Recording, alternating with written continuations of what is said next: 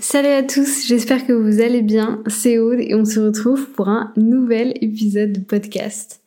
Je suis extrêmement contente de vous faire cet épisode, tout simplement parce qu'aujourd'hui, on va parler d'un des outils de productivité les moins chers et les plus intéressants. Je vais aller au vif du sujet, parce que je vois pas l'intérêt de perdre du temps sur cet épisode-là. J'ai envie que vous passiez à l'action, que vous alliez travailler le plus vite possible là-dessus, donc on va pas perdre de temps. L'outil dont j'ai envie de vous parler aujourd'hui, c'est tout simplement l'exercice des 30 minutes. Si vous êtes nouveau sur la chaîne ou nouveau sur le podcast, vous n'en avez peut-être pas entendu parler, mais je vous rabâche le caquet tout le temps avec ça. Très concrètement, l'exercice des 30 minutes, c'est un exercice qui a un principe hyper simple. Vous allez noter tout ce que vous faites toutes les 30 minutes. Alors il y a plusieurs manières de le faire. En soi, vous pouvez le faire sur Google Calendar. Vous pouvez vous créer un agenda spécial pour faire l'exercice où vous allez venir noter tout ce que vous faites. Vous pouvez également faire la rétrospective directement sur votre Google Agenda. C'est-à-dire que si vous aviez prévu euh, de faire de la création de formation pendant deux heures, finalement vous avez mis trois, bah, vous vous mettez un encart de trois. Mais concrètement, l'intérêt de faire cet exercice, déjà il est fantastique, ça va vous apprendre énormément de choses. Mais au-delà de ça, ça va vous apprendre à vous connaître. Très concrètement, l'exercice des 30 minutes va vous permettre de comprendre comment est-ce que vous consommez votre temps, comment, je suis désolée de vous le dire, mais vous perdez votre temps, mais aussi quels sont vos temps forts et vos temps faibles? Donc concrètement, quand est-ce que vous êtes productif, quand est-ce que vous l'êtes pas? La plupart des personnes vont avoir tendance à dire qu'elles sont productives le matin, productives le soir, productives l'après-midi. Néanmoins, ça peut aussi énormément changer sur une semaine complète. Donc je vous amène à vraiment faire l'exercice dans un état d'esprit de j'ai envie de mieux me connaître. Ce que je veux dire par là, c'est ne vous forcez pas. Si vous vous rendez compte que le jeudi après-midi, après 14 heures, c'est extrêmement difficile pour vous et que vous avez l'impression que c'est toujours extrêmement difficile pour vous ce jour-là, ne vous forcez pas. Je vous donne un petit exemple avec moi parce que euh, très souvent quand on parle d'organisation, les gens aiment bien savoir l'organisation des autres personnes. C'est un petit peu intrusif, mais je peux complètement comprendre. Concrètement, moi, la manière dont se passent mes journées, c'est toujours plus ou moins la même. Déjà, faut savoir que 4 jours sur 7, je vais au sport le matin. Donc en fait, je commence pas à travailler avant 10h, 9h30 au plus tôt. Et ensuite, par contre, l'après-midi, moi, je suis quelqu'un de très productif. Donc, par exemple, je vais peu travailler le matin. Très souvent, j'ai des appels le matin. Et par contre, l'après-midi, de 13 à 18h, je n'arrête pas. Je n'arrête pas, je n'arrête pas, je n'arrête pas. Sauf le jeudi après-midi. J'ai fait des dizaines de fois l'exercice des 30 minutes. Après, moi, je fais de la rétrospective, euh, du coup, au quotidien sur mon Google Agenda. Donc, je suis plus ou moins tout le temps en train de faire l'exercice des 30 minutes. Mais en fait, je me suis rendu compte, et vraiment, c'est flagrant sur mon Google Agenda. Le jeudi après-midi, je n'y arrive pas. Le jeudi après-midi, je gère mal mon temps, je fais des tâches sur deux heures, ça aurait pu me prendre une demi-heure si je l'avais fait à un autre moment. Enfin, je suis juste, j'ai la pire gestion du temps le jeudi après, ou le jeudi toute la journée d'ailleurs. A contrario, le lundi, je suis capable d'enchaîner et de faire des heures et des heures et des heures sans m'en rendre compte et vraiment sans être fatiguée. Vous allez me dire oui, mais du coup c'est juste après le week-end. Oui, mais en soi je travaille un petit peu le week-end.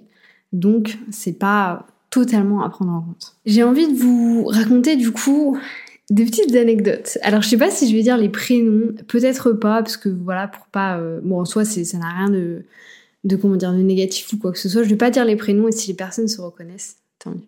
La première anecdote, c'est un client que j'ai eu il y a très longtemps, qui vient me voir en me disant, bah voilà, j'ai des problèmes de productivité, euh, j'arrive pas à faire ce que je dois faire, du coup je me retrouve à travailler jusqu'à 2h du matin, euh, est-ce que tu peux m'aider? Première chose qu'on met en place, je lui dis de faire cet exercice-là, pour qu'on comprenne vraiment qu'est-ce qui lui posait problème en fait au quotidien Pourquoi est-ce qu'il n'arrivait pas à atteindre ses objectifs? Et en fait, ça a été flagrant. La première chose, c'est que c'était quelqu'un qui était extrêmement distrait.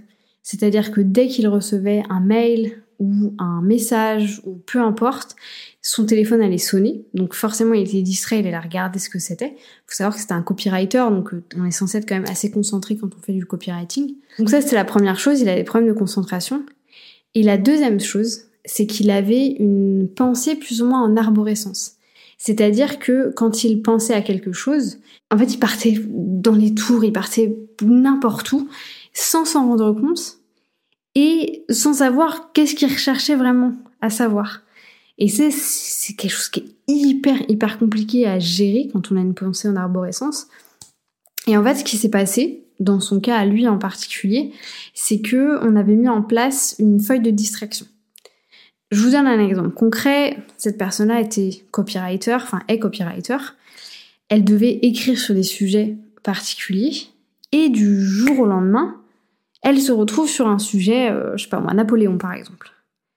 Et en fait, avant même d'écrire quoi que ce soit, il allait chercher au plus profond, du plus profond, du plus profond, du plus profond de l'information. Mais à savoir qu'il y avait des choses dont il n'avait pas besoin. Absolument pas besoin. Alors l'exemple de Napoléon, il est peut-être pas très concret, mais euh, par exemple, il devait faire une page de vente sur un sujet en particulier dans le coaching sportif avec une base kétogène. Et en fait, bah, il se retrouvait à faire euh, une étude complète sur le véganisme. Du coup, ça n'avait plus de lien. Et en fait, c'est avec ça que du coup, on a mis en place la feuille de distraction.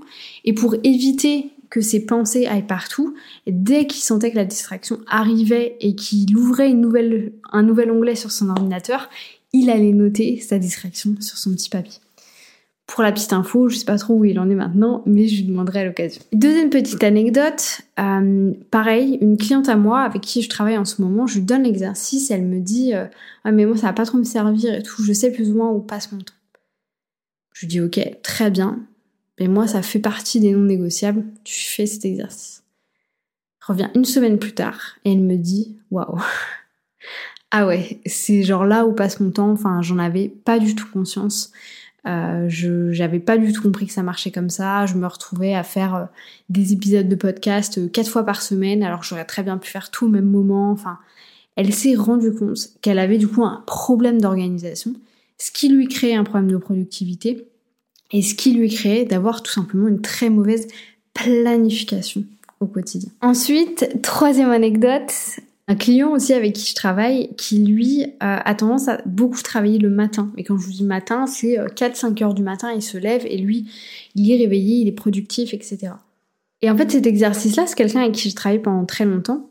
Et je lui ai fait faire cet exercice-là à plusieurs périodes de sa vie. Parce que c'était quelqu'un qui changeait euh, beaucoup au niveau intuition et qui du coup, on devait beaucoup adapter l'organisation qu'on avait autour de tout ça. Et en fait, on s'est rendu compte que cette personne-là, euh, je vous dis ça comme si j'étais une psy, mais vous avez compris le concept, avait vraiment des périodes hyper spécifiques dans sa vie. Donc l'automne, il était comme ça, l'hiver, il était comme ça, l'été, il était comme ça, le printemps, il était comme ça.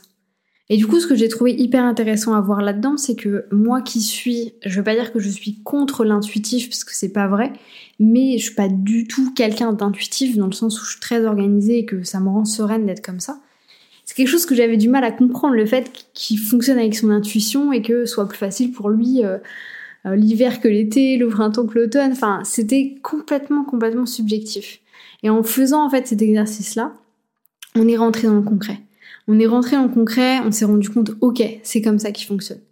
Et en fait, bah, dans ce cas-là, c'est vrai que nous, ça nous a beaucoup aidé, par exemple pour ses lancements.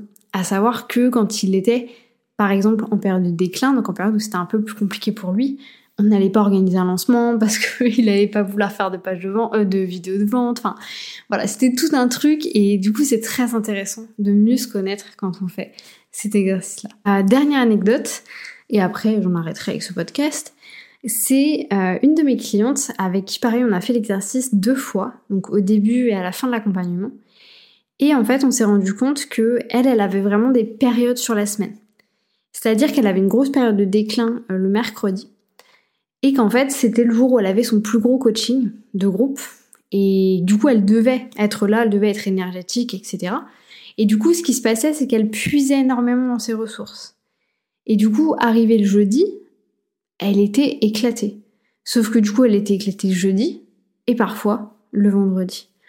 Et du coup, ce qu'elle a mis en place, c'est de décaler ces gros euh, accompagnements plus tard dans la semaine et de prendre le mercredi pas comme un temps off, mais un temps où elle allait faire des choses plus pour elle, des choses plus créatives, plus intuitives, etc. Et c'est quelque chose qui lui a permis derrière de finalement être beaucoup plus productive. Avant, elle était très productive sur trois jours, mais le dernier jour, c'en était presque de la torture. Et elle faisait plus rien du coup le jeudi, vendredi. Et aujourd'hui, bah du coup, elle a plus de temps off le mercredi. Et derrière, elle peut vraiment profiter et mieux travailler le jeudi et le vendredi. Voilà, c'était tout pour cet épisode. Je sais que c'est un peu particulier hein, de vous raconter un petit peu des anecdotes comme ça, mais je trouve que le sujet est extrêmement intéressant. Donc n'hésitez pas si vous décidez de faire l'exercice. D'ailleurs, pour les personnes qui nous rejoindront dans l'Assess Productivity, il est à l'intérieur de l'Assess Productivity. Sur ce, moi je vous laisse. Je vous dis bonne soirée, bonne matinée ou bonne journée, peu importe quand est-ce que vous allez écouter ce podcast. Et je vous dis à bientôt pour un nouvel épisode.